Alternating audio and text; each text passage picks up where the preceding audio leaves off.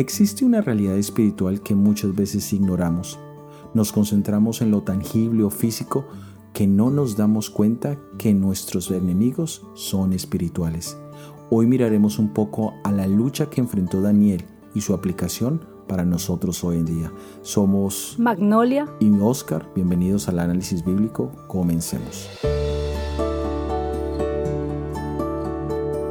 Como estudiamos en los anteriores episodios, Daniel llegó a comprender que el santuario terrenal y la Jerusalén terrenal no eran lo más importante.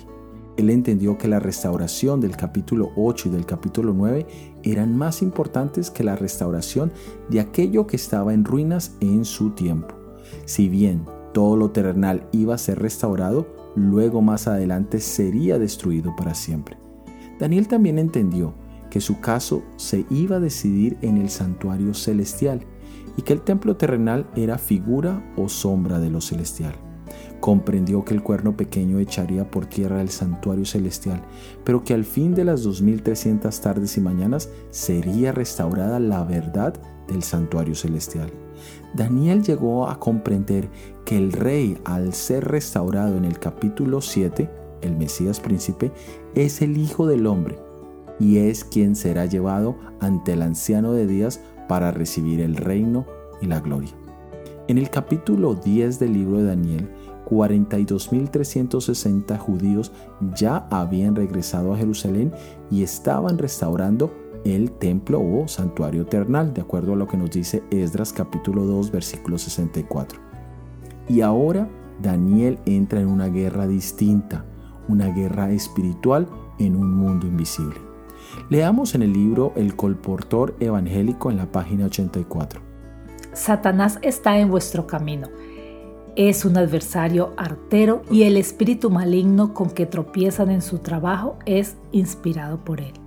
Aquellos a quienes él controla se hacen eco de sus palabras. Si se pudiera descorrer el velo que cubre sus ojos, los que así trabajan verían a Satanás ejerciendo todas sus artes para ganarlos para sí, sacándolos de la verdad. En la tarea de rescatar a las personas de sus engaños se realizará mucho más por medio de la oración humilde, hecha con el Espíritu de Cristo, que utilizando muchas palabras sin oración. Este pasaje nos recuerda la realidad de un mundo espiritual muy presente y activo más de lo que muchos de nosotros nos damos cuenta. También vemos el poder que tiene la oración en cada momento en que nos vemos asaltados por el enemigo. Es claro que nuestra lucha no es meramente por entender conceptos o doctrinas o por enseñarlas o compartirlas. Nuestro conflicto se desenvuelve con seres espirituales, tal como lo dice Efesios capítulo 6 versículo 12. Porque no tenemos lucha contra sangre y carne, sino contra principados, contra potestades, contra los gobernadores de las tinieblas de este siglo, contra huestes espirituales de maldad en las regiones celestiales. Pero el Señor no nos ha dejado solos para enfrentar estos enemigos. En este mismo capítulo, en los versículos 13 al 18, encontramos lo siguiente. Por tanto, tomad toda la armadura de Dios para que podáis resistir en el día malo y habiendo acabado todo, estar firmes.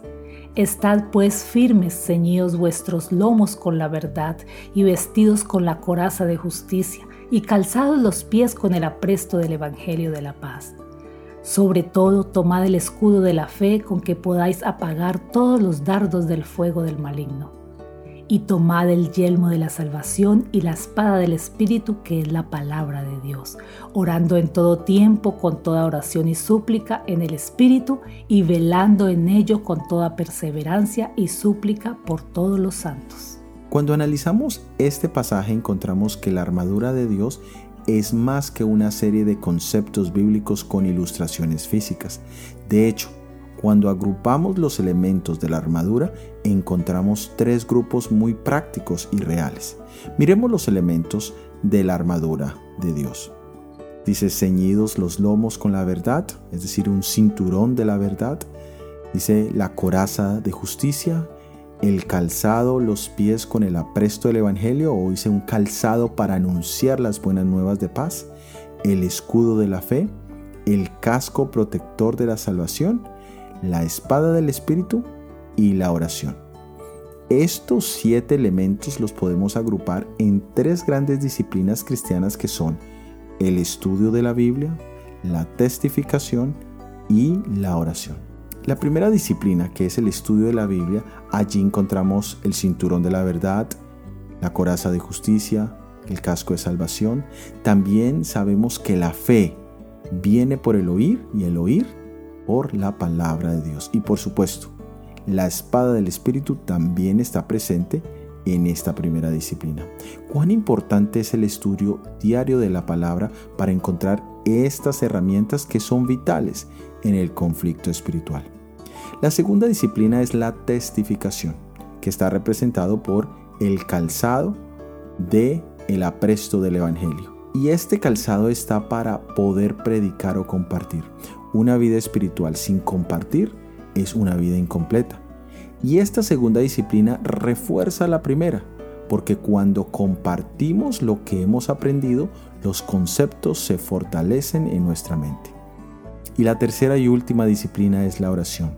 En la armadura no aparece indicada o comparada con algún elemento físico o tangible, pero sí dice que la armadura debe ser usada con oración en todo tiempo. Es imposible estudiar sin orar y es imposible testificar sin orar. En otras palabras, es imposible hacer cualquier cosa sin orar. Que Dios nos ayude a ver la realidad de este mundo invisible y que podamos utilizar las herramientas que el Señor nos ha proveído. Ese es nuestro deseo y oración. Gracias por haber escuchado nuestro episodio del análisis bíblico para esta semana. La próxima semana analizaremos la última visión de Daniel. Recuerda suscribirte a los devocionales diarios Daniel en 365 días. Y si este material ha sido de bendición, por favor ayúdanos a hacerle más visible dejándonos tus comentarios y opiniones en cualquiera de las plataformas donde nos escuchas. Suscríbete y activa las notificaciones. Todo ha sido producido por el Ministerio 147. Que Dios te bendiga. Amén.